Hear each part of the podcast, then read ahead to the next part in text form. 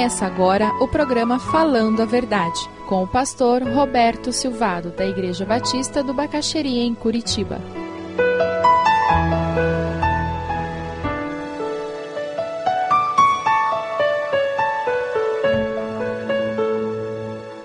Carta de Filemão é a única carta pessoal de Paulo que nós temos nas Escrituras.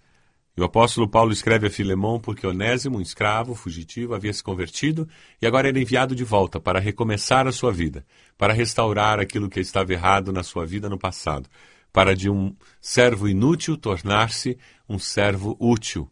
Útil era o significado do nome Onésimo.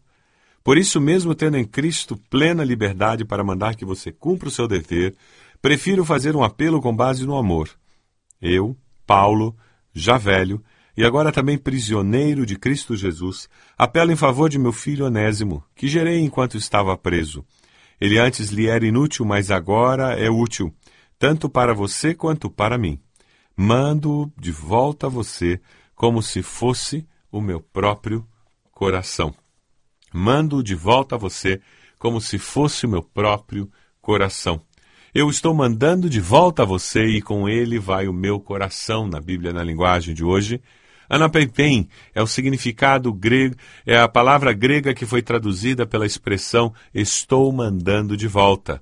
Estou enviando o caso de Onésimo para você, Filemão, para que você dê um veredito, porque a autoridade de dono pertence a você. Porém, tome uma decisão que reflita o amor que você deveria ter. Paulo sabe o que, o que espera como resposta. Por quê? Porque o coração dele ia junto. É parecido com aquela situação da mãe que leva o filho na escola no primeiro dia. Quando ela deixa aquele filho na escola e retorna à sua casa, o seu coração fica com o filho. Aquele filho que vai estudar em outra cidade, fazer um, a faculdade em outra cidade, quando as lágrimas correm pelo rosto da mãe, do pai, isso acontece porque aquele filho vai para aquela cidade, mas uma parte do nosso coração vai junto. Como aquele pai que leva sua filha no altar e parte do seu coração vai junto. Nossa filhinha nasceu numa cidade a 45 minutos da cidade onde nós morávamos. E depois de três dias no hospital, o médico deu alta à minha esposa e disse que a menina tinha que ficar mais um dia, porque ela estava com icterícia. E minha esposa começou a chorar. E o médico, felizmente, teve um coração humano e disse: Está bem, a senhora fica mais um dia também nós não conseguiríamos ir embora, porque o nosso coração, um pedacinho dele ficaria ali naquele, naquele hospital, dentro do berçário com a nossa filhinha. Como se fosse o meu próprio coração, essa expressão usada pelo apóstolo Paulo. Quando você adota alguém para discipular, para ajudar aquela pessoa a crescer na fé, o seu coração tem um pedacinho que pertence àquela pessoa. E é isso que está acontecendo com Paulo. O coração só vai junto quando eu me relaciono quando eu faço isso sinceramente e com profundidade. Viver em comunidade, abençoar o novo crente, aprofundar relacionamentos são desafios que Deus espera que nós aceitemos, para que nós possamos de fato viver a experiência da vida cristã. A cultura moderna é uma cultura de isolamento. As pessoas se escondem no seu iPod.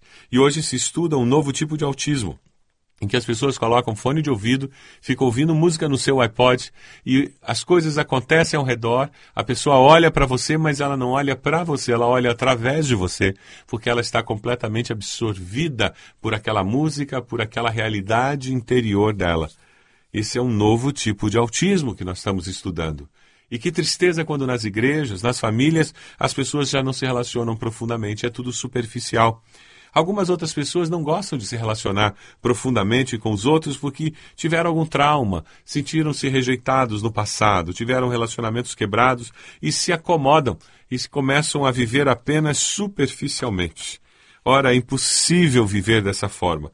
Nós precisamos construir uma rede de apoio com outras pessoas, precisamos viver em família relacionamentos profundos que nos causem dor e alegria, que nos causem tristezas que nos causem momentos de grande vitória.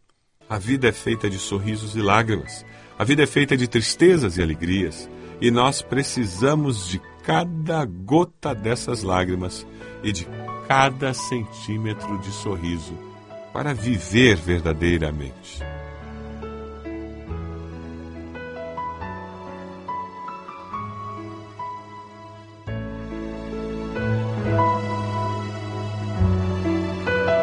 Se você deseja adquirir a mensagem que acabou de ouvir, ligue para 41 33630327.